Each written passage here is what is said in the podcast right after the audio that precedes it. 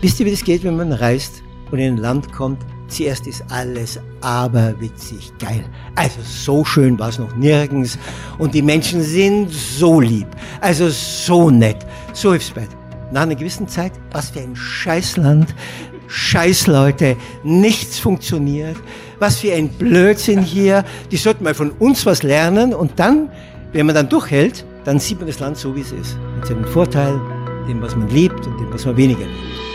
Grenzgänger und leidenschaftliche Weltenwanderer nehmen uns mit auf ihre Streifzüge und bieten Einblicke in ferne Orte und faszinierende Kulturen. Mit offenen Augen ins Abenteuer. Das ist der Weltwach-Podcast mit Erik Lorenz.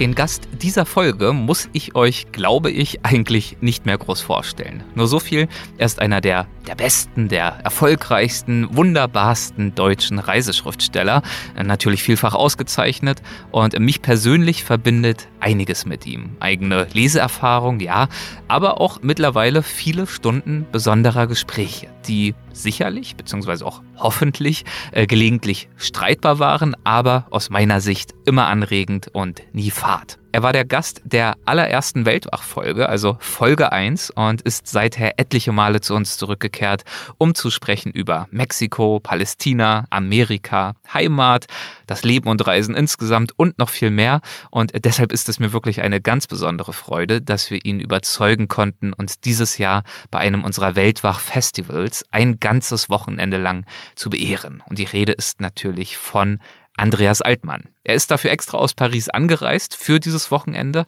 hat eine grandiose Lesung gehalten, hat sich Fragen gestellt, mit uns geschlemmt und geschnattert und natürlich gab es auch eine Weltwach-Podcast Live-Session mit ihm und die bekommt ihr jetzt hier auch auf die Ohren. Und das heißt für euch, zurücklehnen, genießen, abschweifen, vielleicht hier und da auch mal mitdenken, das ist auch erlaubt. Also Reisen im Kopf. Und äh, noch kurz der Hinweis, im Anschluss, also am Ende dieser Folge gibt es wieder ein wunderbares Update von Lydia Möcklinghoff aus dem Pantanal, also bleibt unbedingt dran. Und jetzt also Andreas. Der erste Teil dieser Doppelfolge, die es geworden ist, gilt seinem neuen Buch, seinem aktuellen Buch Bloßes Leben. Das ist eine Sammlung seiner Reportagen und von dessen Klappentext lese ich jetzt gleich zu Beginn vor. Bitteschön, los geht's. Besondere Begegnungen, ungestüme Landschaften, wertvolle Erkenntnisse. Das Reisen erweitert nicht nur unseren Horizont, sondern lehrt uns zu leben. Und wer kann dieses Leben in seiner rohen, manchmal erschreckenden und meist überwältigenden Vielfalt besser nahebringen als der begnadete Reporter Andreas Altmann? In dieser Auswahl seiner gefeierten Reportagen lässt er uns an seinen Begegnungen in aller Welt teilhaben, erzählt von den unterschiedlichsten Menschen und ihren Schicksalen und nimmt uns mit nach Lappland und in den Sudan, nach Mumbai und Chicago, zu Kamelrennen und Himalaya-Wallfahrten und das rastlose Interesse an Menschen und ihren Umständen treibt ihn an. Bloßes Leben in einem Band. Das also bloßes Leben in einem Band. Jetzt gibt's hoffentlich gleich bloßes Leben in einem Gespräch. Und ähm, das im ersten Teil des Gesprächs. Wir werden dann auch noch auf ein paar andere Themen zu sprechen kommen. Wie schon versprochen und angekündigt, soll es für euch natürlich auch die Möglichkeit geben, eure Fragen loszuwerden. Das machen wir dann im äh, zweiten Teil, könnt ihr gern schon mal überlegen. Und wichtig ist natürlich, damit wir hier auch in der richtigen Stimmung loslegen, dass er ihm jetzt nochmal einen gebührenden Empfang bereitet. Denn das wird ja, wie gesagt, alles aufgezeichnet und auch die Hörerinnen und Hörer sollen natürlich ein Gefühl dafür kriegen, wie sehr wir uns alle freuen, dass er hier ist. Also begrüßt gerne noch einmal mit mir Andreas Altmann.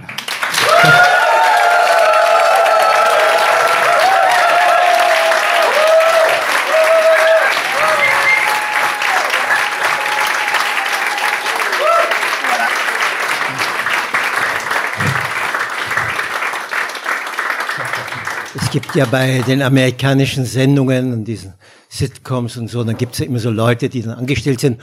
Applaus, dann geht oben dieses Schild und dann wird geklatscht und so. Ja, beim Podcast machen wir es so, immer wenn du was Smartes sagst, dann spielen wir genau diesen wilden Applaus an der Stelle im Nachhinein ein. Dann suggerieren wir noch ein bisschen mehr Ekstase. Okay, gut. Also bereite dich drauf vor. Und ähm, genauso werden wir es dann handhaben. Ich habe es gerade schon erwähnt, du warst in der aller, allerersten Weltwachfolge zu Gast, ähm, bist seither etliche Male zurückgekehrt. Was schätzt du denn, wie oft du schon äh, bei Weltwach äh, zu Besuch warst? Hast du irgendein Gefühl dafür? Ich würde sagen, dreimal, glaube ich. Das ist ein schlechtes Gefühl. Ja. Also es waren, ich kann es dir verraten, Ja. zehn Ausgaben, die wir mit dir schon gemacht haben. Das heißt, wenn ich so grob überschlage, zehn bis zwölf bis 15 Stunden Gerede, Ja, ich bin zu gut für diese Welt. Unterhaltung. Deswegen die Okay. Frage, wie geht's dir, wenn du dir das vor Augen führst? Ist das für dich bloßes Leben in vielen Gesprächen oder ist das viel vertane Zeit?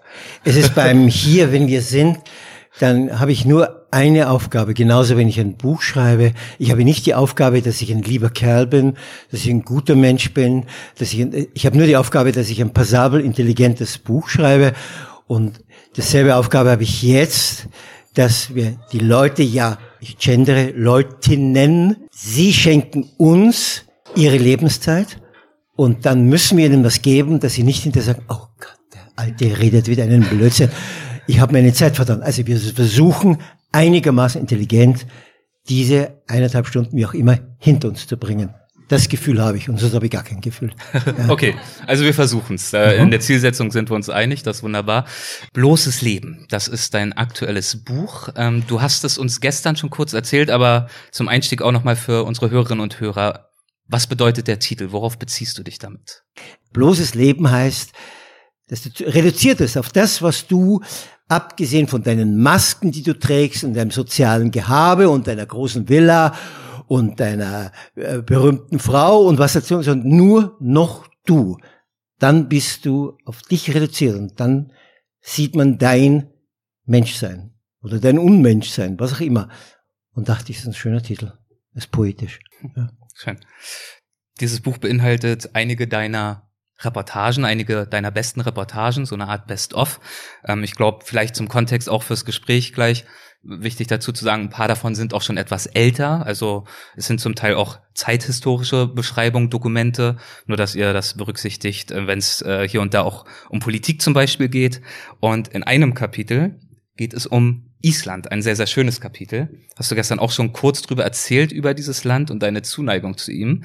Und in diesem Buch hier schreibst du über Island, ich zitiere mal kurz, hier ist die Welt noch nicht fertig. Ja, man starrt auf die wilde, unfassbar grandiose Rohfassung. Ach, Stendhal wäre längst gestorben.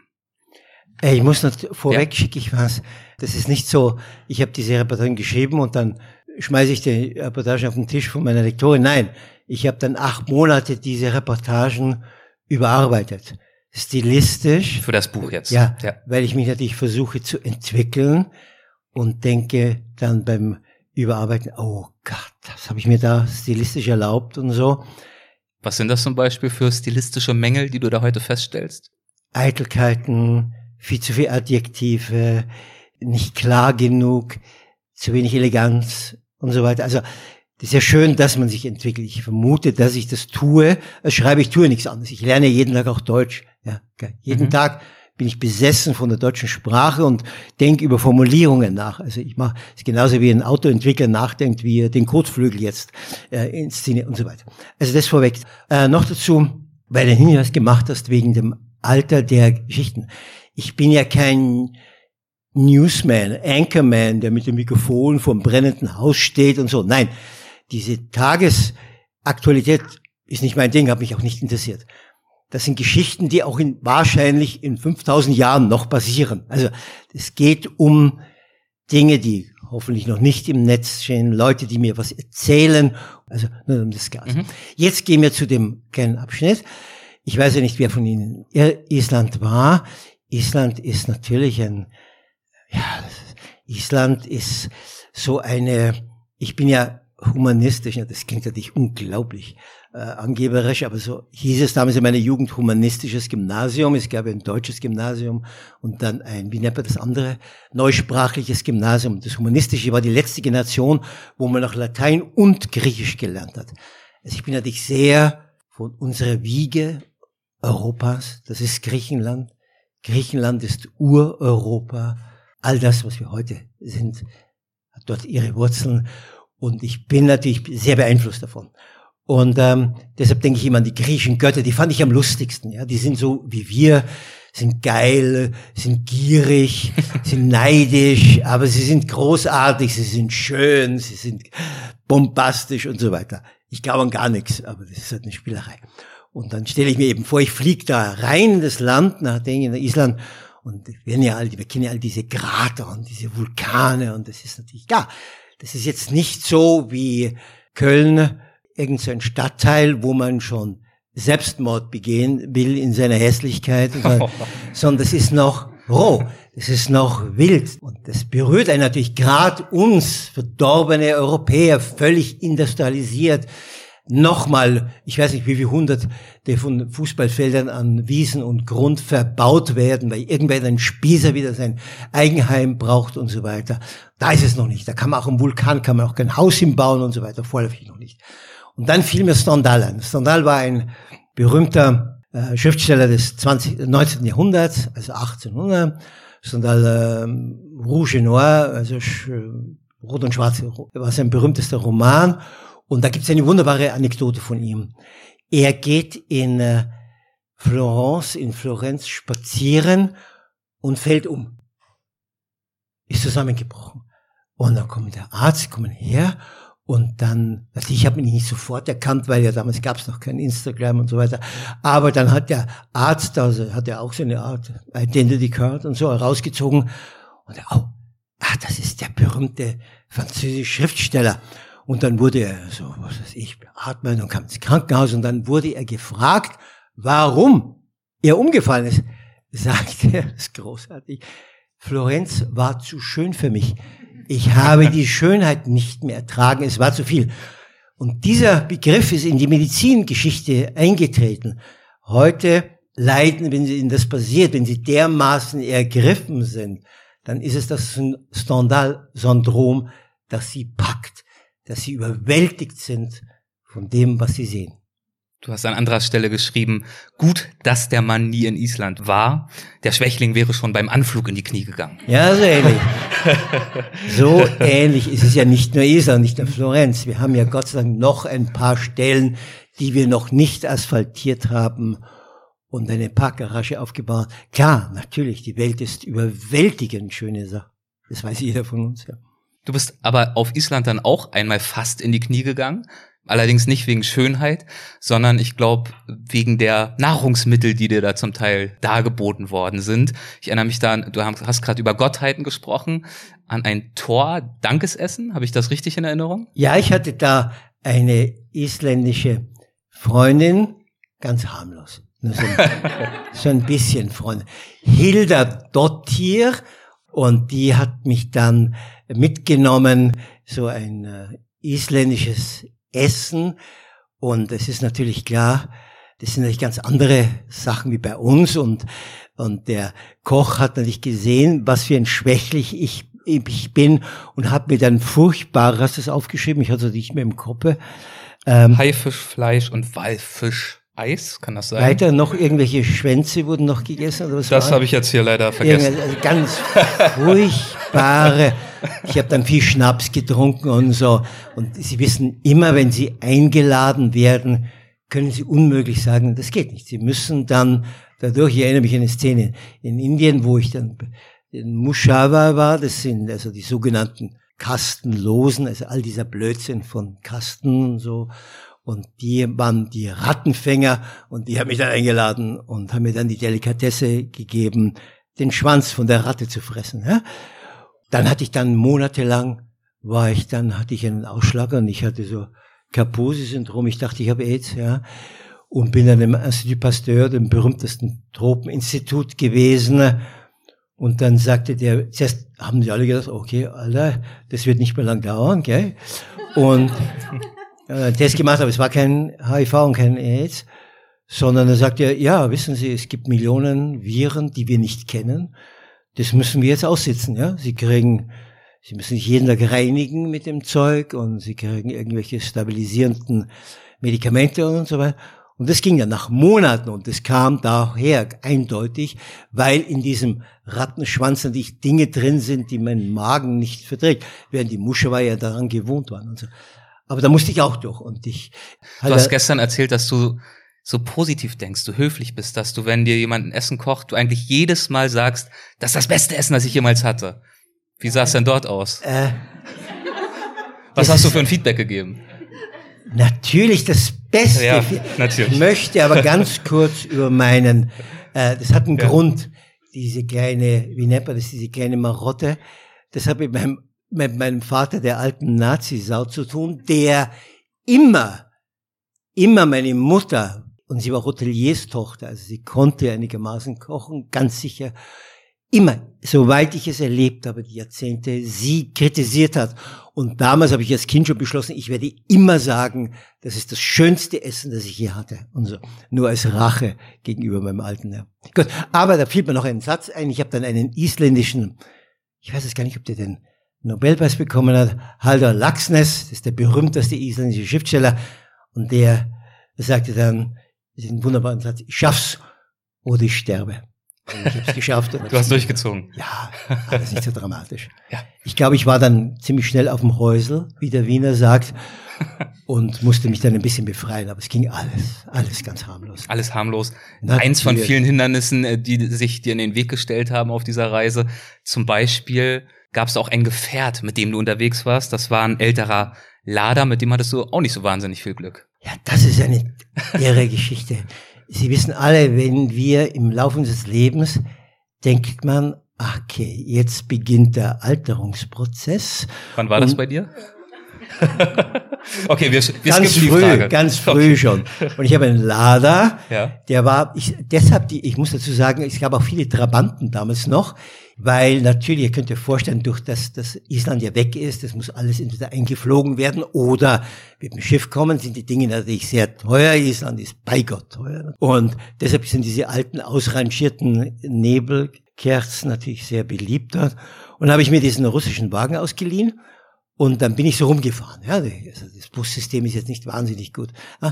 Und dann plötzlich, äh, dann habe ich, bin, hab ich gehalten, aber so Gesire waren da. Wisst ihr, was das ist? Das sind diese, aus dem Boden kommen diese heißen Dämpfe aus. Das hat alles sicher mit den Vulkanen zu tun. Das ist ein fantastisches Schauspiel. Und wenn ich zurückgehe zum Wagen, geht der Wagen nicht mehr. Ich bin Taxifahrer gewesen. Ich habe auch so kleine Railis mitgemacht. Also ich kenne mich ein bisschen aus beim Autofahren. Also, erste Gangkupplung, alles rein, nichts. Er hat sich nicht bewegt, ja.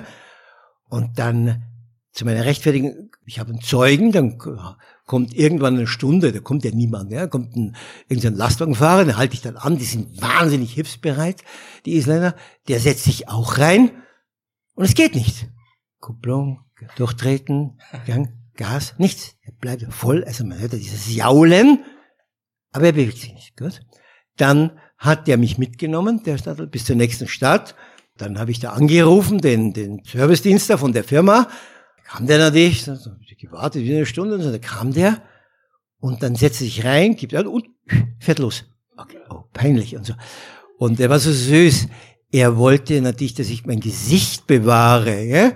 Und dann hat er mir erzählt, ja, das, es gibt so Hudu, das Hudu-Volk. Also jedes Volk hat ja seine seine Elfen und seine Gespenster und sein Glauben und sein Irrglauben. Viele bei uns glauben, dass eine, wie gesagt, eine Jungfrau über uns schwebt. Und die Isländer glauben, dass es das Hutu-Volk gibt, die das manchmal hitten, also versteckt, einen strafen möchte. Aus welchem Grund man mich strafen wollte, weiß ich nicht. Auf jeden Fall, ich soll mich mit denen gut stellen, ja. Das könnte sein, dass die schuld sind. Also er wollte natürlich nicht sagen, du Alter, du kannst nicht Auto fahren, okay, ist egal.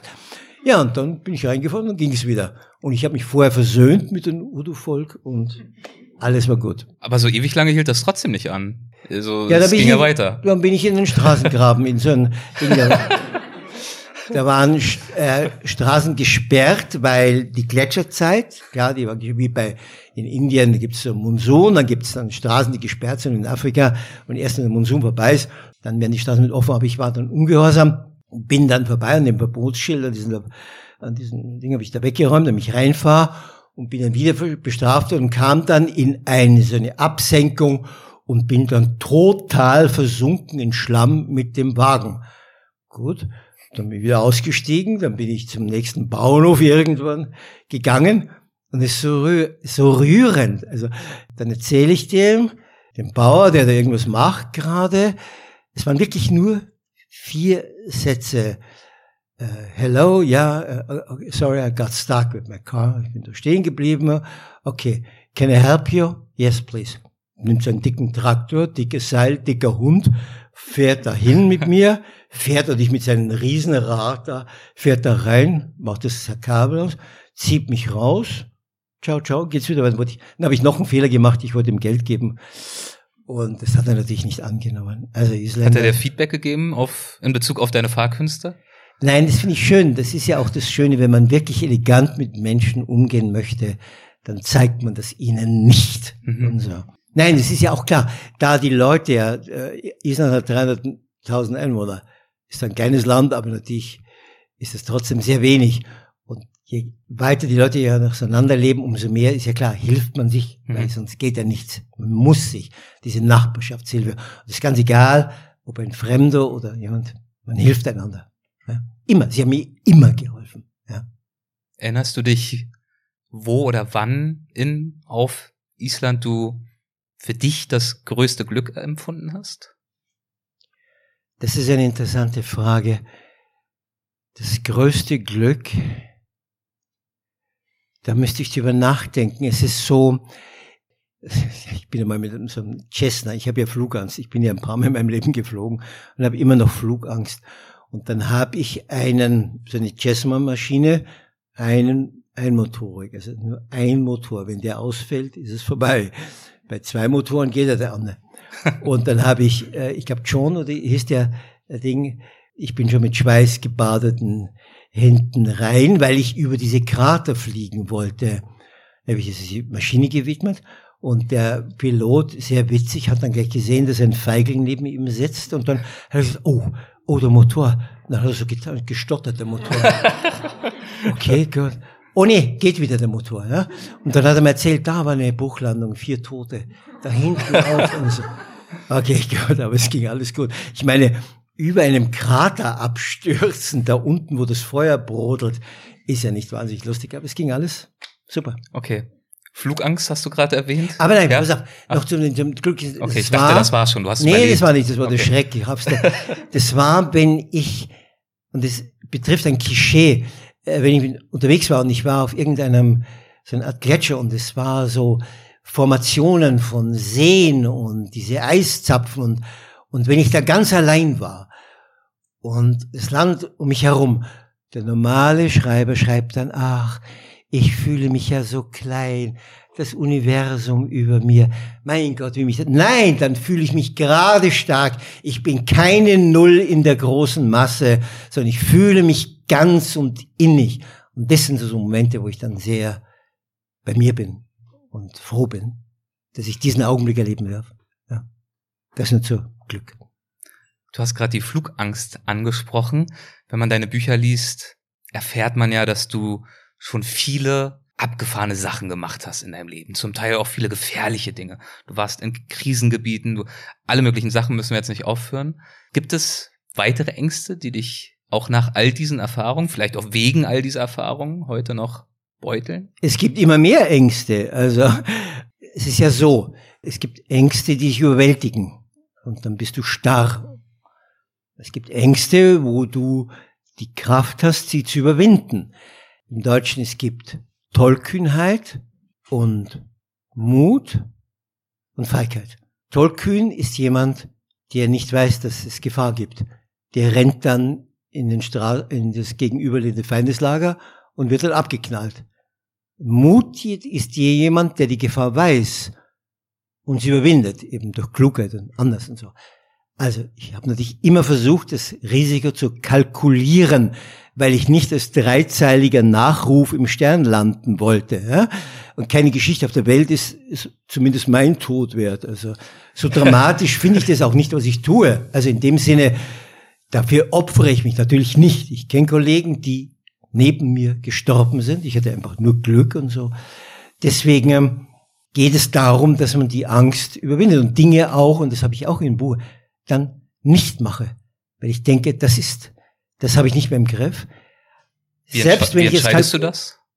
Ich denke halt so, das ist natürlich, auch wenn ich es kalkuliere, brauche ich natürlich immer noch Glück. Natürlich, ja klar. Weil, ich hatte Glück. Das ist kein, das ist kein Zeichen von Intelligenz. Das ist kein Zeichen von, man muss einfach dann, und dann sagt man, okay, super. Ich bin schon unter Kugelhagel davongerannt. Und, aber es gibt den schönen Satz von einem stadtbekannten Politiker, Churchill, der sagte, gibt's ein schöneres Gefühl, als dass den ganzen Tag auf dich geschossen wird und niemand hat dich getroffen. Ja, das ist herrlich. Sprechen wir mal über Kirgistan. Auch dazu gibt es ein Kapitel im Buch. Es heißt Traumpfade ins Glück. Und äh, noch auf der allerersten Seite schreibst du dort einen Absatz, den ich dich bitten würde, einmal vorzulesen. Keine 200.000 Quadratkilometer hat Kirgistan und keinen Zaun, der gerade steht. Und keine niedergeschriebene Geschichte, nur Geschichten und Fabeln. Und keinen Staatsgründer und Urvater, nur Helden und Heldenväter, die mit geflügelten Rossen durch den Himmel jagen und tausend Farben auf ihm hinterlassen. Von Märchen, davon nähren sich die Kirgisen noch heute, um eine Wirklichkeit auszuhalten, die nicht himmelblau und wolkenweiß war, eher Russengrau und Stalin rot. Das ja, Kirgisien, ich sage ganz kurz, das gehörte zu, für, zum Guss zur Sowjetunion und dank Gorbi, dem Liebling aller Deutschen, der heute, das ist die Bête Noire, das rote Tuch für Putin natürlich, dafür gesorgt hat, dass diese Länder freikamen und Putin leidete darunter, sein größtes Tragik war eben der Verlust der Sowjetunion und er versucht ja gerade die Teile davon zurückzugewinnen. Und Kirgisien hat sich auch abgespalten und Kirgisien wurde von den, von der Planwirtschaft der russischen, der sowjetischen Plan, zur drittärmsten Sowjetrepublik heruntergewirtschaftet. Und man kann sich natürlich vorstellen, dass so ein Land natürlich ungemeine Schwierigkeiten hat, dann nach oben zu kommen, um diese ganzen, die ganze Infrastruktur, die ganze Denkinfrastruktur ja falsch war und auf Kommandowirtschaft ruhte, umzustellen auf einen hoffentlich sanften Kapitalismus, wo Eigeninitiative ist, wo der Staat mithilft, der nicht bis auf die Grundfesten korrumpiert ist. Aber das Land selber ist ein Traum. Es ist unfassbar schön. Du warst dort äh, unterwegs mit einem Wladimir, das war dein Guide und Übersetzer. Ihr wart unter anderem in der Hauptstadt gemeinsam unterwegs. Und ähm, dort gab es zu diesem Zeitpunkt ja noch viele Überbleibsel der früheren Zeit, viele Denkmäler zum Beispiel aus der Sowjetzeit. Und ich glaube, du hast ihn auch gefragt, warum die Teile da alle noch rumstehen. Wie war seine Erklärung? Also ich muss dazu sagen, Wladimir, natürlich lebten dann in diesen ganzen Sowjet-Ex-Republiken wie in Kasachstan, Turkmenistan, Tadschikistan, lebten natürlich viele Russen, auch also russische, ethnisch russische. In Kirgisien leben viele Kirgisen, die aus, anders aussehen natürlich, und natürlich russisch ethnische Gruppe, weil die ja durch die Sowjetunion.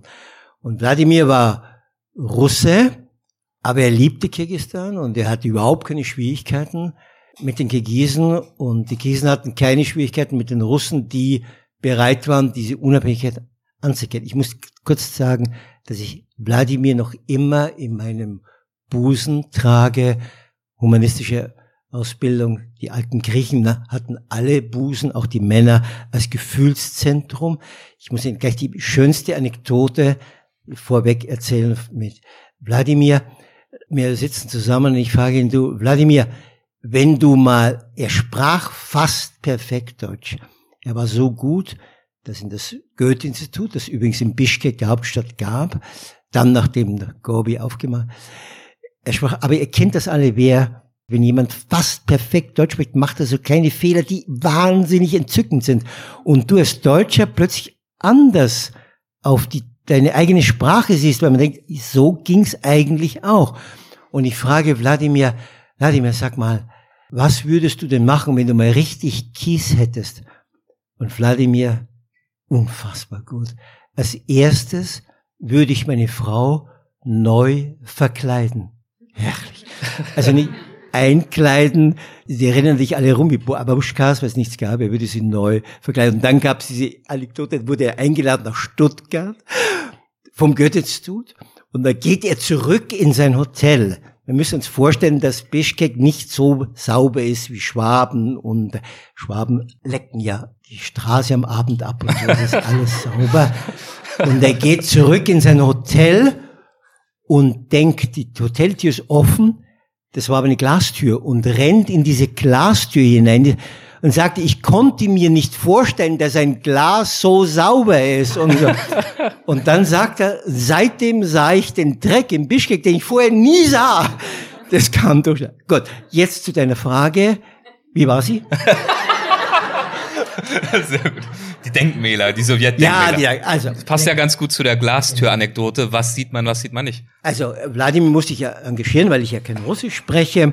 Außerdem brauchte ich einen Guide. Wir sind ja später dann rumgefahren durch das Land. Und ähm, da, natürlich, da gibt es diese ganzen Lenin-Glatzen und die ganzen Typen. Und dann sage ich da mal, Tschetschinski. Tschetschinski war der Typ, der die JK, der also den Vorläufer von der KGB, FSG, glaube ich, heißt es jetzt, gegründet hat, ein kleiner, größerer Massenmörder. Und dann gehen wir da vorbei, ein Riesending. Und dann sage ich, du, wer ist das? Das war ja kyrillisch geschrieben und ja, konnte ich ja nicht lesen.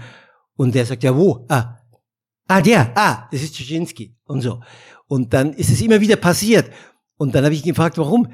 Weil er das verdrängt, er will das nicht mehr sehen. Er wusste ja, dass diese Figuren der Inbegriff des Bösen sind und die dafür gesorgt haben, dass sein Land erniedrigt wurde und ausgebeutet. Das war sehr interessant, dieses, dieser Verdrängungsprozess. Ich sehe das gar nicht mehr. Hm.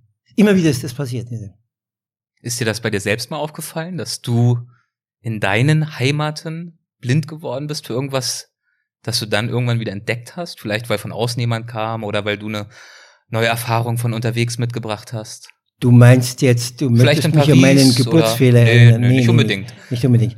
Ähm, Deutschland, Paris. Paris. Ja, wir wissen alle, dass man sich natürlich, wenn man mal eine gewisse Zeit wo lebt, natürlich dann weniger achtsam ist. Ja klar, weil man die Dinge es gibt auch eine schöne, angenehme Routine. Wenn ich in der Früh die Fenster aufmache und die Vögel inzwischen höre, ist das immer schön, auch wenn ich es immer mache, wenn ich zu Hause bin. Natürlich, aber Fremdsein macht dich ja sensibler, weil du ja, gerade wenn es Fremdsein nicht so bequem ist, dann wirst du achtsamer und du bist fremd und du kannst oft die Sprache nicht und so. Ja, natürlich passiert es dann, dass sich dann Gewohnheiten einschleichen, die die andere natürlich sehen würden, wenn sie neu ankommen wo. Natürlich, völlig normal. Bist du immer gern fremd? Oder ist das für dich auch anstrengend, nervig? Oder ist das was, wo du eigentlich immer aufblühst und deswegen auch so gerne immer wieder unterwegs bist? Ja, ich, den Satz habe ich gestohlen von einem Freund, der sagte zu mir, ich bin gern Fremder. Nein, ich will es nicht übertreiben. Ich habe ein ganzes Kapitel mal in irgendeinem Buch geschrieben, wo ich, wenn ich nach Hause komme, dann knie ich mich nieder und mach's wieder äh, Pope und küsse den Boden, den Teppichboden meines, meiner Wohnung, weil ich froh bin und nicht mehr rennen muss und nicht mehr mich erkundigen muss und nicht mehr, weil ich falsche Auskünfte über zehn Stunden einem Bahnhof herumstehe und nicht mehr unter der Sonne zerschmilze und nicht mehr auf verlausten Matratzen liege. Natürlich ich habe Leute kennengelernt, die hatten so eine Ziehharmonika-Passport. Das ist so ein Ding, da gehst du dann zur, zur Botschaft und da kriegst du so Seiten eingeklebt. Gell? Jetzt glaube ich, gibt man einen neuen Pass, ja? weil er schon voll war. Die nie wieder nach Hause kommen wollen, das bin ich überhaupt nicht. Ich brauche dann das, ich brauche mein Kaffee, ich will dann nur noch der Arbeitsgang vom Futon bis zum Schreibtisch, fünf oder sechs oder sieben Meter und dann bin ich, es gibt einen schönen Satz von Camus, es gibt eine Zeit zu leben und es gibt eine Zeit zu bezeugen, dass die Zeit ist, wo ich dann darüber schreibe. Und dann kann ich natürlich den Stress nicht brauchen, weil ich mich ja konzentrieren muss. Ja. Diese vielen Zitate, die du immer bringst, sammelst du die eigentlich bewusst oder fliegen dir dir zu und bleiben dann hängen? Ach, ich gehe so durch, ich schreibe das. oder hast du eine Excel-Liste und du lernst jeden Abend eine Stunde auswendig? Nein, natürlich. Ich bin ja ein sogenannter aktiver Leser. Wir wissen das.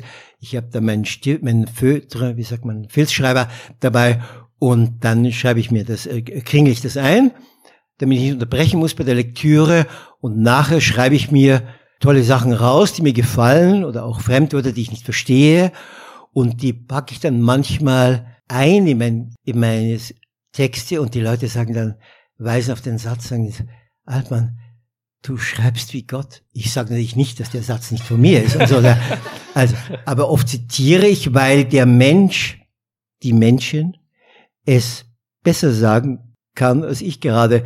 Und ich liebe es, Manche sagen dann, du Angeber, ich will damit angeben. Das kommt mir so vor, als wenn ich zum Automechaniker sage, ich habe ein Problem und der sagt mir, das liegt am Vergaser, und dann sage ich zum Automechaniker, du Angeber. Also, das ist ein Blödsinn. Das schreibe ist doch klar, dass ich mich ein bisschen auskenne in Sprache. Nein, die schreibe ich mir dann raus. Ich habe ein Dossier, ich habe einen geliebten Mac, ein ganz ein kleines Ding, nicht mal ein Kilo schwer. Und da schreibe ich dann, habe ich ein eigenes Dossier, Phrases, und dann schreibe ich mir diese schönen Sachen, und dann habe ich ein eigenes äh, Words, und dann schreibe ich mir diese schönen Wörter rein. Und da, da ich das immer wieder mal anschaue, klar, versuche ich dann, dass es Unbewusste darauf trainiert ist, aha, der Satz würde jetzt passen. Mhm. Es ist harte Arbeit, sonst gar nichts. Wie sagte Charlie Chaplin über seine Begabung, und er war ja, Charlie war ja bisschen begabt, sagt er, woher das kommt, wurde gefragt, und dann sagt er, 90 Prozent Arbeit, Schweiß mhm. und 10% Begabung. Bei ihm waren es 100% Begabung um 100%. Das heißt, das ist so, du musst schuften. Ja? Selbst Wolfi ist mein Lieblingswolfi, Weimar gelebt. Ich bin per Du mit, mit Goethe. Okay? Also ich, ich nenne ihn nur Wolfi. Und er ist, er ist einverstanden. Wolfi war Genie. Und Wolfi hat's der, hat's der Herr im Schlaf gegeben. Ich bin aber kein Genie. Ich muss also hinaus in die Welt und diese Geschichten suchen, schweißtreibend. Wenn du ein Genie bist, dann kannst du allein in deinem Kopf leben. Dann brauchst du nur die Dinge, die dir zufliegen, eben in Sprache übersetzen. Das geht nicht. Deshalb bin ich ja auch kein Schriftsteller, sondern ein Reporter. Non-Fiction. Ich kann überhaupt keinen Roman schreiben. Ich wüsste überhaupt nicht, wie das geht. Ich mache so eine Schreibwerkstatt. Ich, ich sage den Leuten gleich, die dann glauben, sie können jetzt den neuen Nachkriegsroman schreiben. Natürlich nicht. Das ist eine ganz andere Art zu schreiben. Also das ist nochmal immer Arbeit. Mhm. Ich bin besessen, ich habe es gestern von Sprache und äh, deshalb schreibe ich mir all diese Dinge in meinen Computer auf. Hm. Wir sind ja hier beim äh, Weltwachfestival auf dem Kunterbundhof eigentlich nur damit beschäftigt, uns äh, von Mahlzeit zu Mahlzeit zu hangeln, mit kleinen Programmpunkten dazwischen, um wieder Hunger aufzubauen. In äh, Kyrgyzstan war das, glaube ich, ein bisschen mühsamer für dich. Das ist schön, ähm, du sagst immer Kürbistan. Kyrgyzstan. Das kann sein. Okay, vielleicht, ich glaube, da, das Kürbisse. Kürbis finde ich interessant. Sehr süß, okay. Also in Kürbistan, was ist da los? Was musstest du in Kürbistan so auf dich nehmen, um dort zu was Leckerem, Essbaren zu gelangen? Ja, natürlich. Das ist ja, das ist ja klar, das war ja noch, ich das war ja eine Zeit, da war das noch lange nicht. Das war ja noch die ganzen Altlasten, Fünfjahresplan, die berühmten Kaufhäuser und äh, Lebensmittelhäuser, wo nichts drin ist, ja, wo nichts absolut und dann riesige Schlangen, weil irgendwann aus Rumänien mal ein Eiershampoo eintrifft und dann Familien nachts noch dastehen, um, damit sie ja dieses Eiershampoo bekommen und so weiter. Das heißt, kleine Anekdote, ich bin dann mit äh, Wladimir unterwegs und mit meinem, wir hatten einen Fahrer auch, der, äh, Wladimir hatte keinen äh, Führerschein und äh, ich wollte nicht fahren, weil ich ja schauen wollte und Notizen machen. Auch ein sehr netter Kerl. Ich habe den Namen vergessen, ist egal. Auf jeden Fall, dann sind wir auf so einen Markt gegangen und da kam gerade Hilfe aus dem Westen wieder, irgendeine Spende, irgendeine NGO hat da was gebraucht. Und dann gab's so Sneakers, ja, oder Mars, ich weiß es nicht mehr. Und dann kaufe ich drei Stück, ja. Und das war ganz interessant. Und dann haben wir, habe ich die beiden die verteilt. Ich habe es gleich gegessen und die haben es weggesteckt. Und dann sagt, und das ist genetisch bei ihnen, und dann sagte ich, was ist los? Er wollte doch immer Schokolade. Nee, nee, man weiß nicht, was noch kommen wird. Das heißt also rationieren, behalten. Ja? Und dann kamen diese Szenen, wie wir in die Gastwirtschaft gehen, dann steht er dort wegen Mittagspause auf dem Restaurant geschlossen. Das finde ich wahnsinnig lustig. Das ist ein wahnsinnig witziger Satz, wegen Mittagspause geschlossen. Dann äh, war ein anderes Ding, war geschlossen vorne und dann äh, hat der Wladimir hinten rein, Wladimir kannte nicht all die Tricks, ja, wird das hinten rein über was bekommen. Und dann kommt einer auf uns zu, will uns nicht reinlassen und sagt, nee, ist voll, deshalb können wir keine Gäste mehr. Denken. Und dann bin ich Reporter und dann bin ich mal mehr garstig und dann dränge ich ihn auf die Seite und gehe rein. Und dann sitzen zwei faule Köche und sie allein und lesen Zeitung und kein einziger Gast ist da. Ist ja klar. Der kriegt ein Misère als Gehalt. Warum soll er da arbeiten? Er kriegt das Geld auch, wenn niemand kommt und so. Und deswegen, also es war unheimlich lustig, bis wir da was zum Essen bekamen. Ja. Und dann kamen wir aber in den muslimischen Teil im Westen und da war es schon anders. Die Moslems, die waren umtriebig, das sind Businessmen, da ging es dann, da kam es keine Ausreden, dass die Hotels schon voll sind und so weiter. Das war dann schon anders, ja. Was überwiegt in diesen Momenten bei dir? Ist das eher das Hungerleid des Menschen Altmann oder ist es eher die Freude des Schreibers? Ja, das ist immer, du gehst immer, wenn du unterwegs bist als Schreiber, zwei Persönlichkeiten, zwei Menschlein gehen. Der eine ist der grantige Altmann, der wieder nichts zum Essen bekommt und keine Cola und so weiter. Und der andere ist der Schreiber, der sich über den grantigen Altmann freut, weil ja dadurch diese Szenen, wenn ich so jedes Mal was zum Essen bekäme, gäbe es ja nichts zu schreiben. Also, also der Schreiber wiegt ja, weil ich ja schon die Hälfte vom Vorschuss verjubelt habe. Also ich, ich brauche ja Geld, also ich muss ja das Buch schreiben deswegen. und damit die Freude am Schreiben. Ähm, und diese Freude am Schreiben habe ich in diesem Kirgistan, Kürbistan Kapitel. Das ist immer noch, wir üben nachher, ja, gut, okay. Auch in einer Ortschaft ganz besonders zu spüren geglaubt, nämlich in Karakol. Mhm. Warum warst du dort? Du hast das als ein ziemlich schmieriges, trostloses, totes Kaff beschrieben, in dem du dann aber doch Zeuge wurdest eines, eines speziellen Ereignisses. Ja, also ist klar. Nachdem offen war, die Grenzen, kamen ja die ganzen Televangelists. Das sind diese Amerikaner, die ihren eigenen Channel haben und die diesen Blödsinn vom Heiland erzählen, der sie rettet und so weiter. Unendlich ist. Ihr wisst ja, 70 Prozent der Amerikaner glauben an den Heiland und Jimmy Swaggart war ein berühmter, Baker war ein berühmter und so weiter. Sie sind dann alle später, haben sie rumgevögelt, es wurde alles bewiesen, sie wurden dabei fotografiert, aber sie waren natürlich unendlich scheinheilig. Es gibt übrigens den schönen Satz, könnte man aus Scheinheiligkeit Energie gewinnen, wäre das fossile Zeitalter vorbei. Also das am Rande. Ähm, ja, der kam, das war ein Iran-Amerikaner und kam, dann kamen all diese Gottesmänner in Anführungszeichen in diese Länder nicht nur in Kirgisistan, um jetzt das arme Volk abzugreifen und für ihren Glauben zu gewinnen. Und dann die ganze Stadien wurden da gefüllt dann und dann waren wir zufällig, das wussten wir ja gar nicht, dort und dann sind wir da rein und da waren, das sind ja die ganz einfach, die meisten sind ja ganz einfache Menschen, das sind ja die Babuschkas und das sind Bauern, die haben jetzt keine große Bildung, die, denen kannst du ziemlich schnell erzählen, was immer du erzählen willst. Und dann sagt er, er rettet die Leute. Und dann mussten diese Leute, die nichts sehen oder die Lahmen, wie auch immer, auf die Bühne. Und dann ein Riesengebrüll und ich rette dich und Jesus, er hat sich damit Jesus Christ selber verwechselt, äh, Safir, und hat dann den geheilt da oben. Also in Anführungszeichen, all ist nicht alles irrsinnige Schwachsinn. Ist der Lahme da vielleicht unter diesem 90.000 Personen Gebrüll da einen Zentimeter gegangen? Wir haben dann diese Leute später besucht und der saß dann wieder da und konnte nicht einmal einen Millimeter mehr gehen und so. Also unendlicher Betrug. Nachher wurde natürlich Geld gesammelt und so weiter. Also die wurden natürlich geschuriegelt. Ich liebe dieses alte deutsche Wort und werden natürlich verdummt und ausgebeutet. Und viele von denen gab es dann. Und die Leute sind natürlich hungrig, gerade weil ja der Glauben durch den Stalinismus unterdrückt wurde. Zuerst haben sie ja geglaubt, dass der Stalinismus oder Bolschewismus rettet. Jetzt darf ich euch ganz kurz ein großes Geheimnis erzählen von meinem Zen-Meister in Japan. Es gibt nur eine Person, die euch retten kann. Du selber.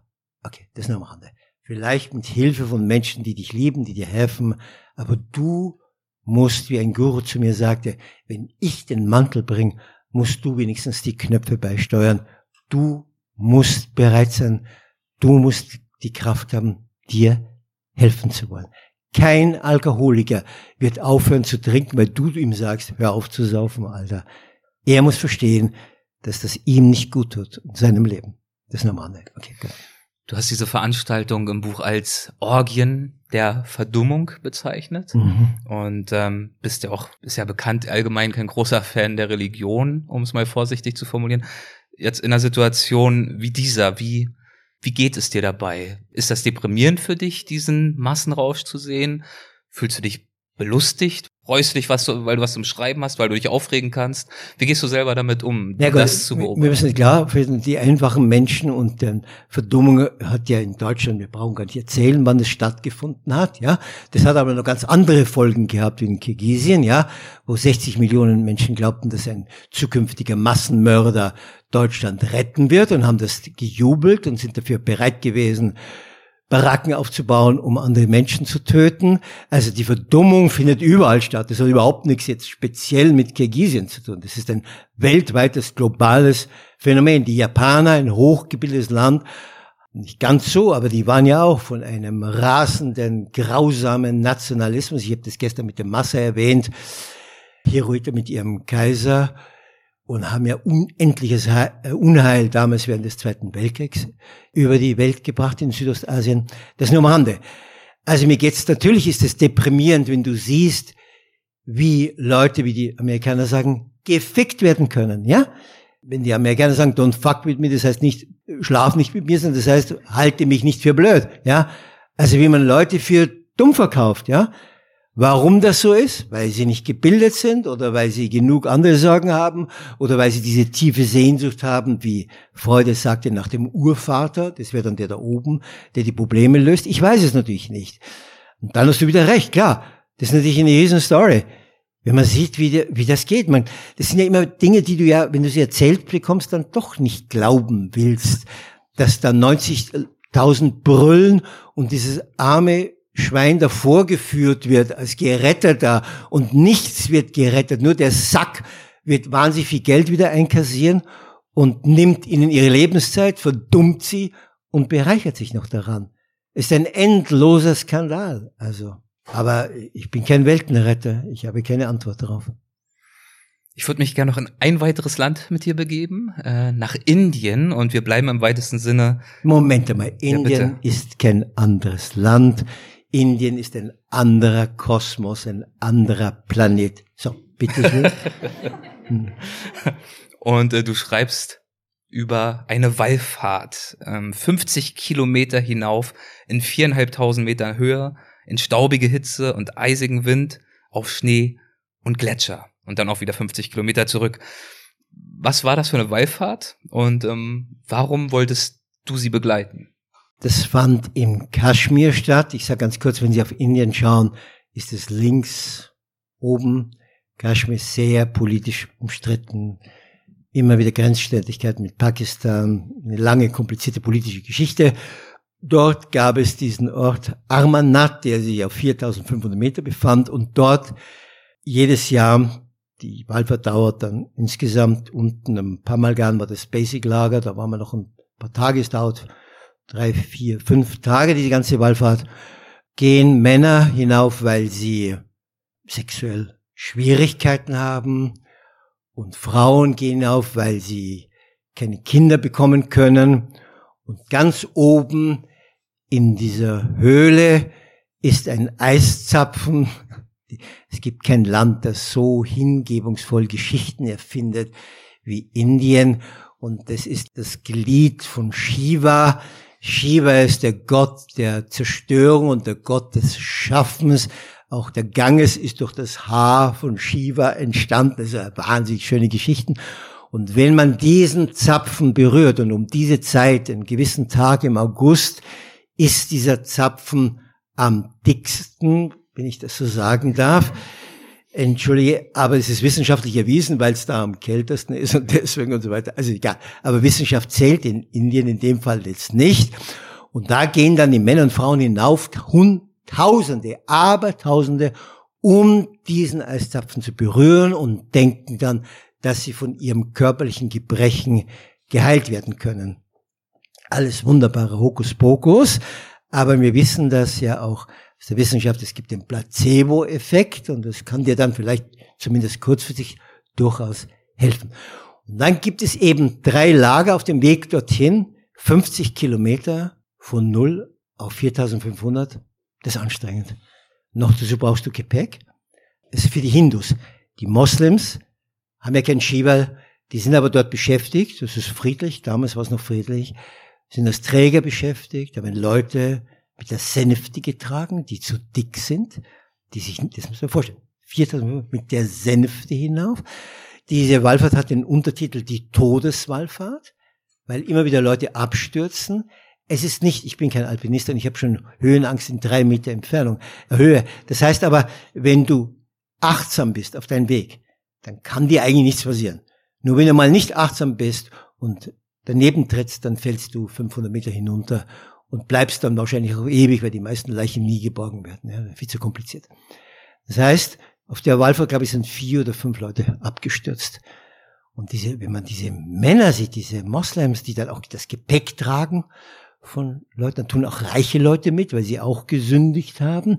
Reiche Leute übrigens spendieren das Essen in den Lagern. Das ist so eine Art, bei uns war das damals bis Luther dann dagegen war, wie war das, ein Ablass, so, für seine Sünden, dann spendet er das, dann sind die Götter gnädiger und so weiter.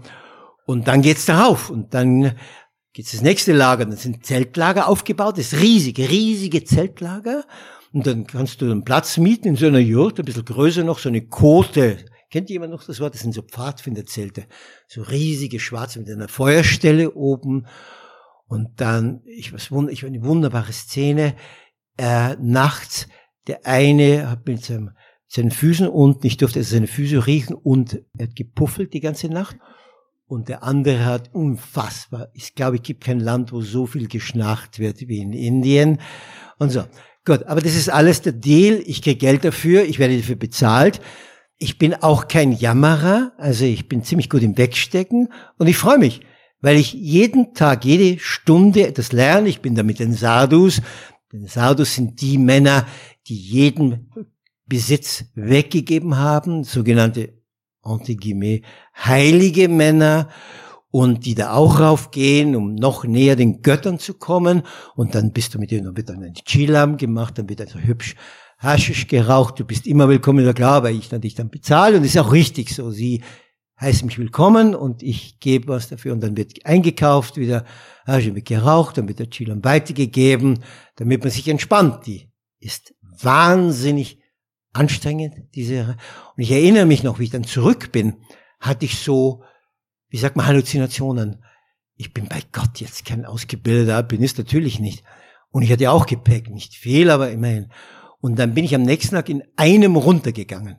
Allein, bevor alle anderen gingen, damit es schneller geht und so weiter.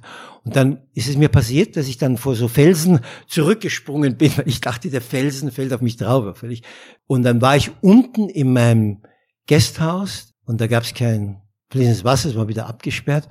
Und dann hat das Herz, das war eine sehr interessante Erfahrung, nicht aufgehört zu schlagen. Also ganz stark zu schlagen. Ich bin dann diese 50 Kilometer in, ich glaube, sieben Stunden da sowas gegangen. Das war nicht runter, ja.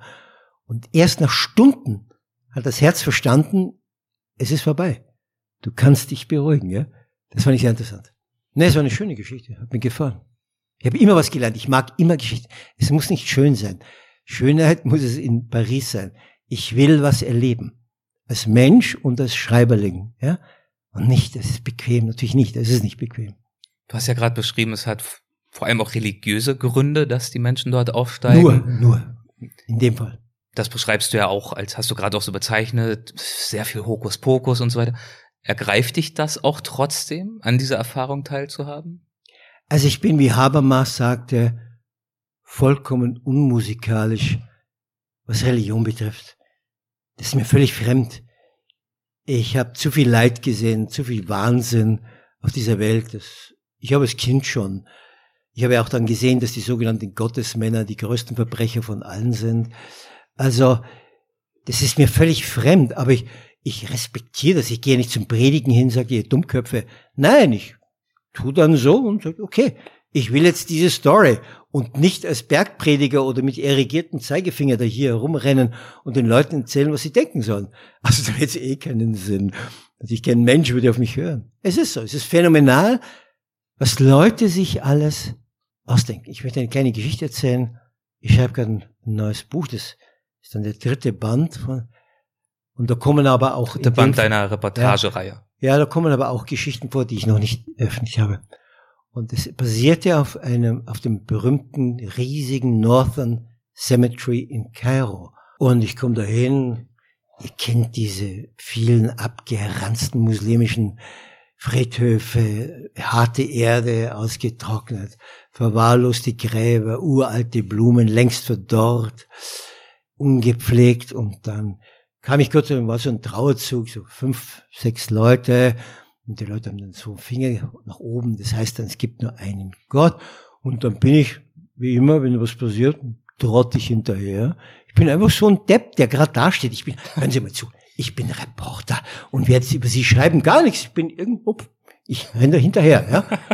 Und dann ganz diskret, ohne Getue. Ich fotografiere ja auch nicht, also ich bin ja völlig unauffällig, ich könnte alles sein, ja. Ich hatte Ehab dabei, Ehab, äh, ein Studentlein, der Arabisch und Englisch sprach, ist gut verstanden, habe ich angeheuert, bezahlt, dass er mit mir geht und übersetzt und so weiter. Und dann war, waren die Familie schon da, die Frauen haben nicht geweint. Ihr kennt ja dieses Wehklagen, dieses, wir würden sagen, dieses hysterische, dieses unglaubliche gellenden Schreie. Und dann wurde ganz so Arbeiter waren da, und da wurde dann so ein Loch, es war alles nur ganz schäbig und ganz armselig, da wurde hineingelegt, in so ein weißes Tuch war da gewickelt. Und dann äh, zu, und dann höre ich plötzlich so eine Stimme hinter mir.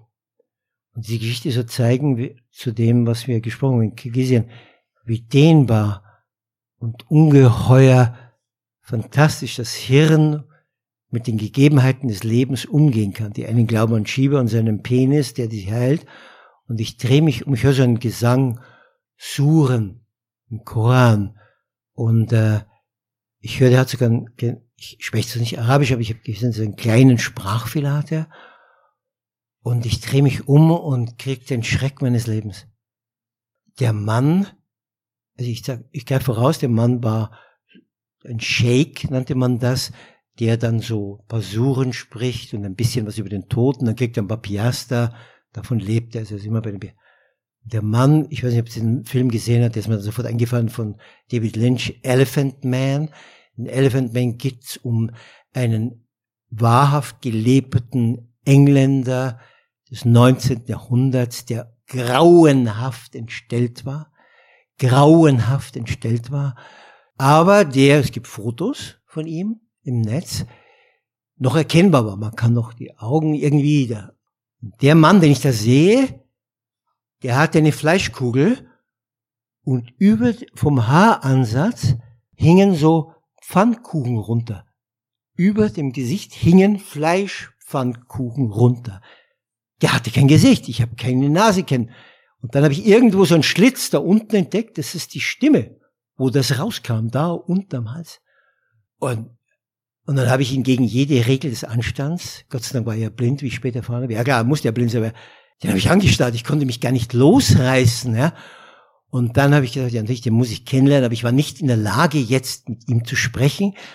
Dann ist er weg, dieser Mann, ESCum, später erfahren, und er hat dann gefragt, wo er wohnt, dann haben die Arbeiter so eine Recht. Und später haben wir den besucht, der hat bei seinem Bruder gelebt. Und dieser Mann, diese Geschichte heißt ein glücklicher Mensch. Dann habe ich ihn gefragt, man kann ja Neugier obszön sein, die haben uns willkommen geheißen. Ich habe gleich gesagt, ich möchte mit Museum, wir haben uns das gesehen. Also er hat das übersetzt. Willkommen, ganz einfache Land, runtergekommene Wohnung natürlich und kein Geld. Und dann habe ich ihm gefragt, ich habe dann gemerkt, er, ist völlig entspannt, ob ich ihn anfassen darf. Er muss sich vorstellen, ob ich den Kopf anfassen darf. Sagt er ja. Und dann habe ich diese Lappen hochgehoben. Der hatte nur Lappen. Und dann habe ich irgendwo so Schlitze hinterm Hemdkragen, das waren die Augen. Das war das Ohr. Das Ohr, das noch funktioniert hat. Er war total blind und der Mund war da. Und dann habe ich ihn am Arm so am Schluss so dahin gefasst, wo wenn anderen Menschen die Wangen sind. Und äh, ich war ganz gerührt, dass er mir das erlaubt hat und so. Und der hat erzählt, dass er als Kind, er war völlig normal, und dann ist er krank geworden, Fieber bekommen als Zehnjähriger, und dann, so sagen seine, sagt er und sagt seine Umgebung, falsche Medikamente bekommen, und dann fing er an, sich zu deformieren, langsam, er konnte noch Schreinerlehrling werden, und dann, und dieser Mann, ich habe ihn gefragt, eiskalt, ob er glücklich ist. Und dann sagt er ja, und dann sage ich, sage ich plump, wie ich bin, mir ist das so rausgerutscht. Ja, wie soll denn das gehen? So im Sinne von, Alter, mit dem Kopf, das geht doch nicht, du kannst doch nicht glücklich sein, ja? Und er sagt, weil ich den Koran kenne und ich liebe die Schönheit der arabischen Sprache. Und das macht mich glücklich. Also siehst, wie unfassbar dehnbar das menschliche Hirn ist, ja? Unheimlich. Unheimlich. Ja gut, das ist am Rande. Das zu. schöne Geschichte, schöne ja, Geschichte. Wahnsinn. Ja. Kurze Frage zwischendurch. Könnt ihr noch? Viertelstunde noch, bevor wir eine Pause machen? Ihr Schlappschwänze, seid ihr noch, könnt seid ihr noch, noch munter? oder? Seid ihr noch munter? Sehr gut.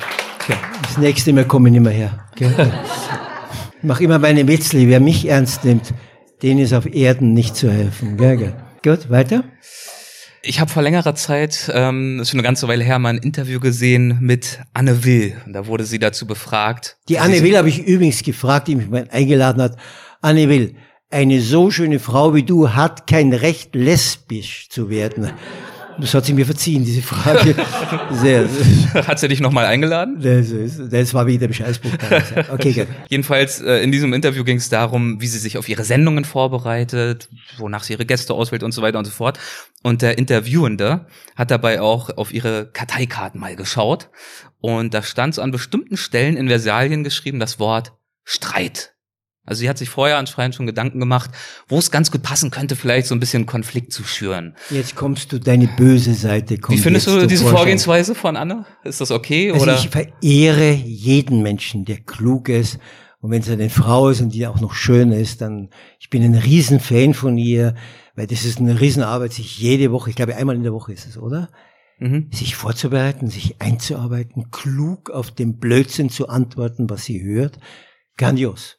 Okay. Also mal gucken, ob es klappt. Ich habe hier jetzt auf der Seite auch die Überschrift Streit Streit. ist gut, wenn er, wenn er klug, wenn er klug ist. Das Ja, werden wir sehen, das werden wir sehen. Okay. Also, ich habe da so ein paar Punkte, die ich mal anbringen möchte. Der erste ist ein kleines Zitat aus deinem Buch Bloßes Leben. Wiederum auch aus dem äh, Kirgistan-Kapitel oder Kürbistan, wie ich es ja nenne. Das wird immer schlimmer. Okay, gut.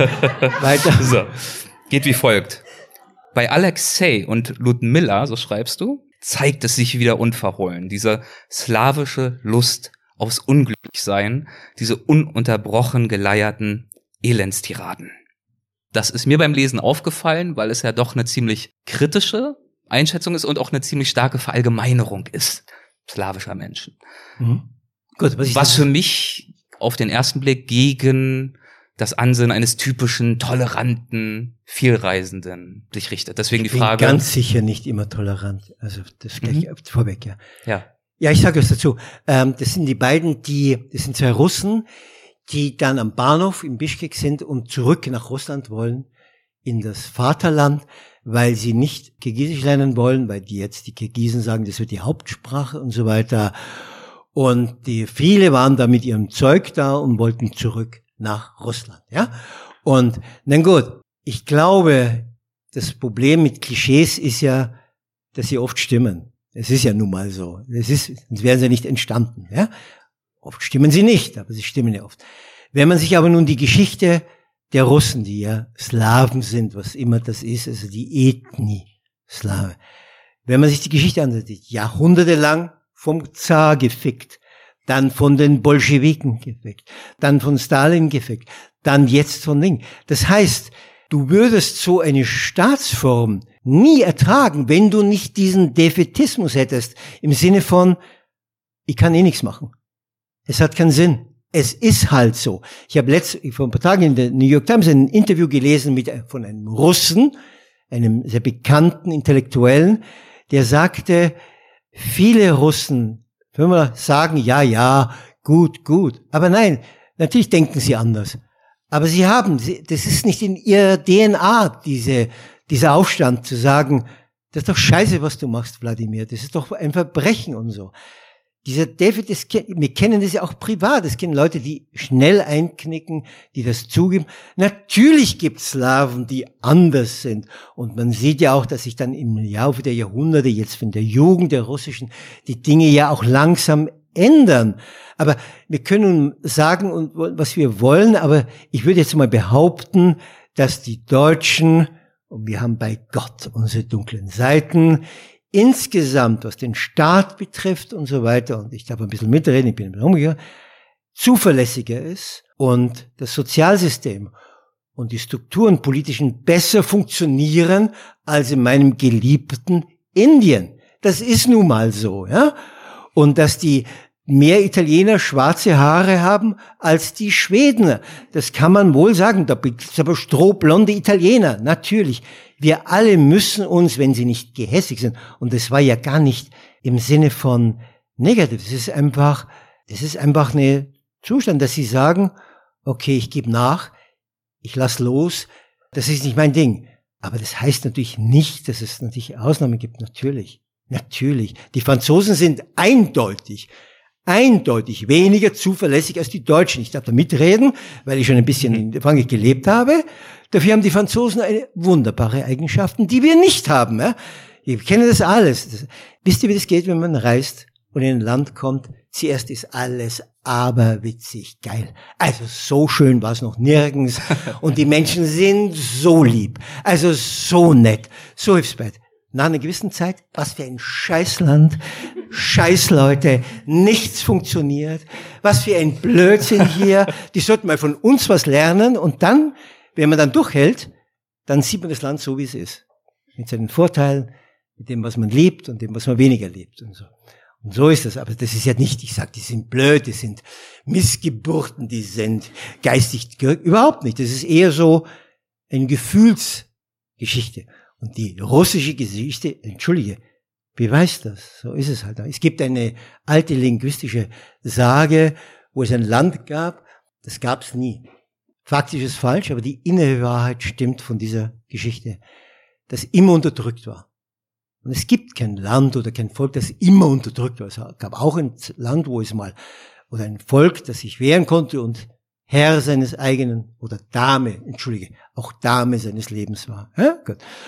Und dann haben die Forscher nachgedacht und dann haben die Linguisten herausgefunden, dass ein Wort fehlte in ihrem Wortschatz. Das erklärt, warum es immer unterdrückt war. Wie hieß das Wort? Nein. Nein sagen. Ich will wie eine Frau. Nein, ich will nicht. Nein, ich will das nicht. Mach das nicht und so weiter. Viele Frauen, viele Männer lassen sich in ein Schicksal, in ein Leben hinein, weil sie vergessen haben, klar und deutlich zu sagen, nein. Und das ist er eben nicht. Er sagt nicht, ja, okay, dann wir tragen, wir haben Stalin ertragen, wir haben all diesen Wahnsinn ertragen. Es gab zwei, drei Jahre während Jelzin, aber Jelzin war dauernd besoffen, also deshalb war es lustig in Russland, ja. Da gab es eine Ahnung von Demokratie, die Zeit, wo Gorbatschow da war, und das war's. Und hunderte von Jahren vorher gab es hier nicht. Und Demokratie muss man lernen. Wir hatten jahrelang Zeit. Ja? Jahrzehnte. Ich glaube aus Zeitgründen, ich habe noch ein bisschen Munition, das hebe ich mir mal für unser nächstes Gespräch auf, werden ja. wir ein paar Wochen führen.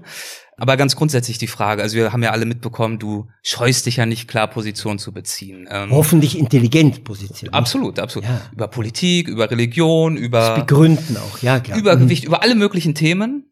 Zögerst du jemals, Position so klar und mit so deutlicher Kante zu beziehen? Also mal anders gefragt, ähm, Hast du manchmal die Befürchtung, vielleicht auch, ist jetzt so ein doofes Modewort, aber gecancelt zu werden? Irgendwo dich zu äußern zu einem Thema auf eine Art und Weise, die so schlecht ankommt, so schlecht auch vielleicht in den Zeitgeist passt, dass es äh, für dich negative Konsequenzen haben könnte?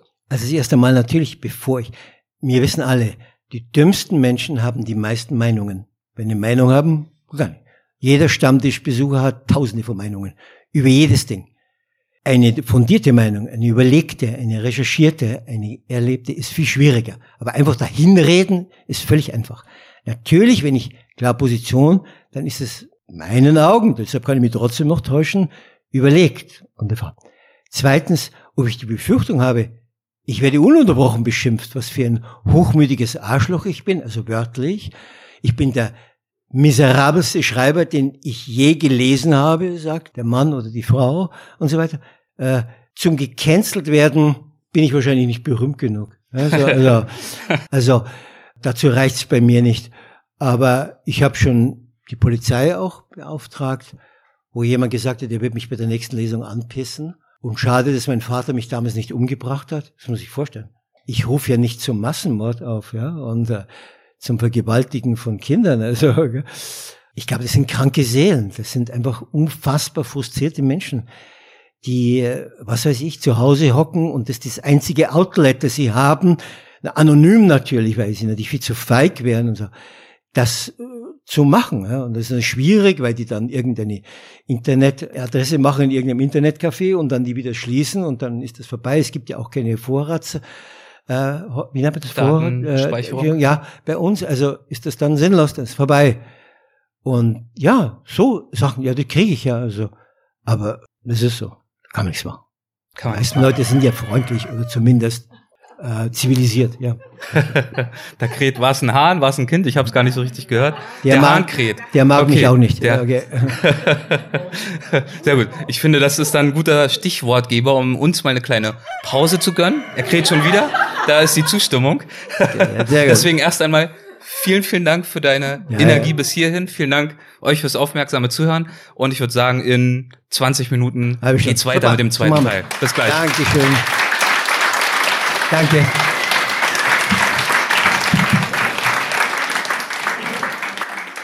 Das war der erste Teil des Live-Gesprächs mit Andreas Altmann. Den zweiten gibt es, wie vorhin schon versprochen, in der kommenden Folge. Und jetzt kommen wir, wie ebenfalls vorhin in der Einführung versprochen, wieder einmal zu Lydia und ihren Erlebnissen im Pantanal. In dieser Folge zeigt sie uns ein paar Facetten, naja, der unglamouröseren Seite des Forscherlebens, so würde ich es mal ausdrücken. Bitteschön. Paradies Pantanal. Neues von Lydia. Die Idee ist heute, euch mal mitzunehmen, wenn ich mit meinen Kamerafallen arbeite. Ah, hier schon die erste Zecke. Ich muss heute fünf Fallen einsammeln. Erzähle ich, während ich hier gerade diverse Zecken entferne. Äh, fünf Fallen. Äh, Moment mal. Also man sieht ja immer so die Hochglanzbilder mit rosa Löfflern und Jaguaren und was weiß ich was, Ameisenbären, lauter so schöne Sachen. Und äh, das Pantanal ist ja auch wirklich schön. Aber das Pantanal kann auch einfach furchtbar sein. Ne? Und äh, ich spreche aktuell vor allem von den Wäldern. Nach dem Regen ist alles voller Mücken, ich habe es ja schon erwähnt. Und ähm, ich muss heute fünf Kamerafallen einsammeln und wieder rausbringen, also an zehn unterschiedliche Positionen. Und im Prinzip alle sind ein einziger Mückendornenscheiß. Und äh, ich nehme euch jetzt mal mit. Also ich bin ja eigentlich echt keine, ich steige jetzt gerade aus dem Jeep, mit dem bin ich unterwegs. Zumindest soweit es geht. Das meiste ist nämlich ziemlich tief im Gestrüpp. Darum jetzt auch nicht die, mein Messer vergessen. Ja, also ich bin ja echt nicht groß im Jammern. Ne? Ich finde das alles super. Und ich bin auch noch, wenn die meisten schon die Moral verlieren würden, bin ich noch gut drauf. Aber im Moment komme ich echt an meine Grenzen. Und ich versuche jetzt auch den kürzesten Weg rauszufinden. Also ich habe jetzt mein GPS dabei, da ist die Position angezeigt, wo ich hin muss. 90 Meter, hört sich erstmal nicht viel an. Aber eben, wenn man sich 90 Meter durch Dornen schlägt, ist das schon auch mal fies. Und ich versuche jetzt so möglichst nah, wie es geht, im offenen, in der offenen Savanne an die Position dran zu kommen. 66 Meter, jetzt gibt es kein Entrinnen mehr, jetzt muss ich durch den Wald. Ich mache dann immer die Tapir-Strategie. Ich könnte jetzt natürlich jeden einzelnen, au, jeden einzelnen Dornenast weghacken mit der Machete. Das würde aber zu lange dauern. Deswegen quetsche ich mich einfach durch und zerstöre meine Schienbeine. Die sind auch schon so einiges gewohnt. Wenn ich zurückkomme, ist ja auch Herbst. Dann muss ich nicht mehr groß im Minirock mit nackten Beinen in der Gegend rumrennen. Verdammte Scheiße. Also irgendwie dreht hier so ein roter Ara die ganze Zeit schon am Rad. Der hat eben schon Geier attackiert. Was wirklich ungewöhnlich ist, dass so ein Ara echt so den Kaffee aufhat, dass er irgendwelche anderen Vögel attackiert. Weiß nicht, was da passiert ist. Vielleicht haben die. Ah! Oh! Uh! Ein riesiger, sehr frischer Ameisenbärenschiss. Aber was ein Riesenhaufen. Das ist immer wieder unfassbar, was Ameisenbären für Riesenhaufen scheißen. Ne? Und äh, ironischerweise wird er jetzt von den Ameisen wieder aufgefressen. Aber den Verursacher sehe ich jetzt nicht. Manchmal kacken die nicht weit von der Stelle, wo sie schlafen. Kann sein, dass mir jetzt gleich ein verpennter Ameisenbär im, im Bild steht. Jetzt gerade sehe ich nichts. Na gut, weiter geht's. Also so Ameisenbärenkacke, das ist jetzt hauptsächlich Sand und die Kopfkapseln der Ameisen. Also die können nicht verdaut werden. Und darum weiß man auch, dass Ameisenbären 30.000 Ameisen pro Tag oder Termiten pro Tag äh, fressen. Da hat sich mal ein Forscher hingesetzt und die Kopfkapseln in der Kacke gezählt und dann hochgerechnet, wie oft so ein Ameisenbär denn am Tag kackt. Und dann weiß man das. Die unglamouröse. Wir sind ja heute allgemein bei der unglamourösen Seite äh, des Forscherlebens. Von daher gehört es auch dazu. Scheiße sortieren. Nicht noch richtig? Ja. 29 Meter, fast geschafft. Also ich sehe die Kamerafalle, aber ich weiß noch nicht, wo ich, wie ich hinkomme. Hier ist alles zugewuchert und viele Bäume umgekippt. Das ist ja die Zusatzherausforderung im Moment, dass nach dem Sturm diverse Bäume in der Gegend rumliegen. Ich weiß auch noch gar nicht, ob ich heute durchkomme zu den Kamerafallenpositionen. Äh, da war ich dieses Jahr noch nicht. Könnte sein, dass alles. Äh, Hilfe. Ich bin, ich bin verheddert. Jetzt muss ich doch mal mein Messer auspacken. Hier komme ich nicht durch. Mal gucken. Oh, hat einige Bilder gemacht. 225 Bilder. So, und jetzt. Uh, die, aua, scheiße. Noch, uh, noch in so eine Stachelpalme. Oh, nee. Lauter so ganz feine Stacheln. Wer schon mal in einen Kaktus gepackt hat, weiß, wie das jetzt ist. Heute ist ja das Thema die weinerliche Forscherin. Den anderen Weg, der hier war, scheiße, den ich gekommen bin. Ich sehe nur zwei Zecken. Das ist wenig. Sammle ich gleich ab, wenn ich am Auto bin. Das lohnt sich jetzt eh nicht. Gut, nächste Falle. Die nächste Kamerafalle hängt an einem großen See. Allerdings sind hier die ganzen Bäume in den Weg gefallen. Und daher muss ich jetzt so ein Stückchen laufen. Das ist jetzt nicht so dramatisch. Außer dass vor mir gerade zwei Nandus die Nerven verlieren. Ja, die Nandus sind blöderweise in die Richtung geflohen, in die ich muss. Von daher haben sie jetzt das Gefühl, verfolgt zu werden. Aber ich muss ja einfach nur lang. Ich versuche jetzt unauffällig zu wirken. Das Nando-Männchen hat jetzt den ganzen Morgen die Weibchen zusammengerufen. Das macht er mit so einem tiefen mhm. Und jetzt habe ich voll das Durcheinander gemacht. Ich bin auch gleich wieder weg, Leute, dann könnt ihr euch wieder beruhigen. Nandos sind gerne mal ein bisschen dramatisch, aber hier ist die Falle. So, Falle 2, check.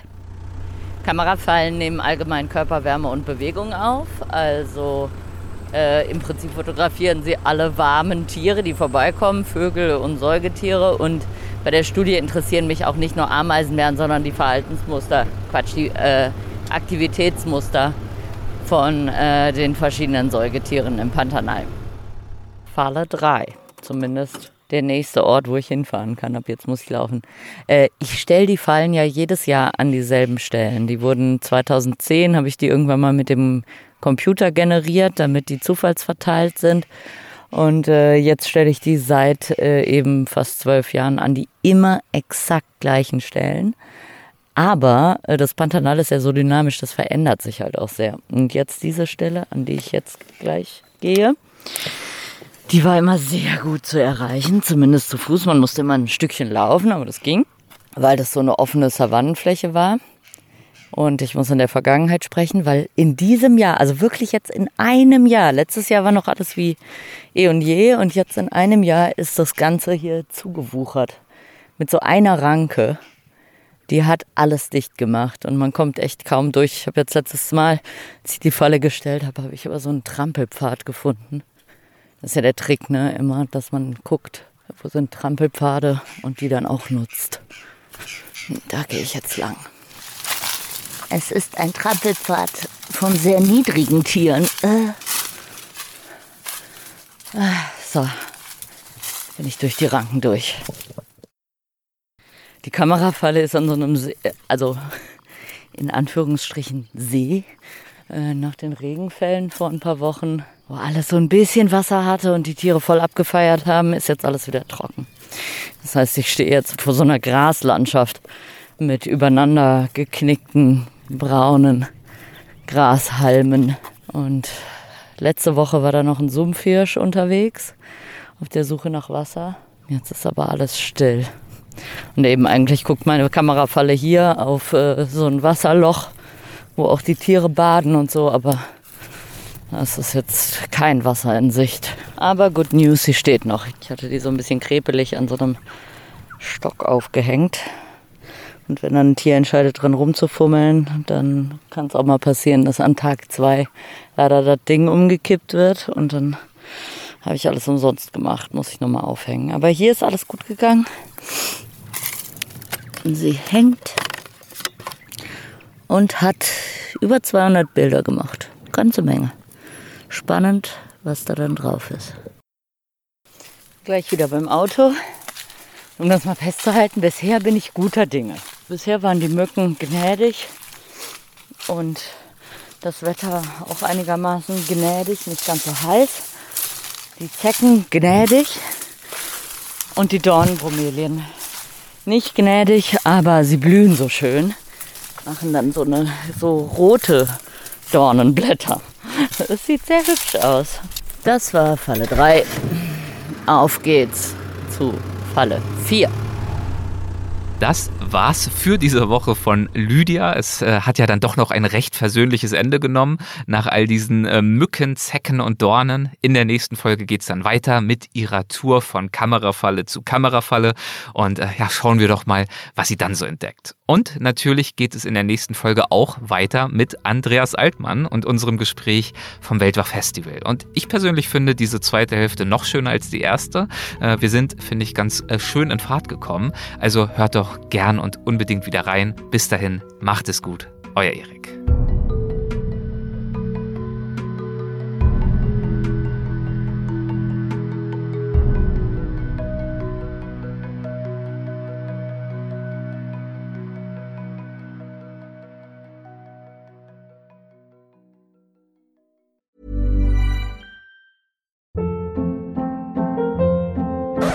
Hold up. What was that? Boring. No flavor. That was as bad as those leftovers you ate all week. Kiki Palmer here, and it's time to say hello to something fresh and guilt-free. Hello Fresh. Jazz up dinner with pecan-crusted chicken or garlic butter shrimp scampi. Now that's music to my mouth. Hello Fresh. Let's get this dinner party started. Discover all the delicious possibilities at hellofresh.com.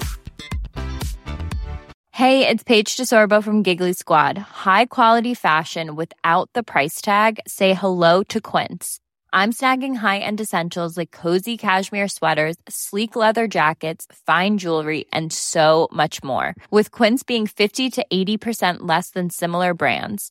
And they partner with factories that prioritize safe, ethical, and responsible manufacturing. I love that. Luxury quality within reach. Go to quince.com slash style to get free shipping and 365 day returns on your next order. Quince.com slash style.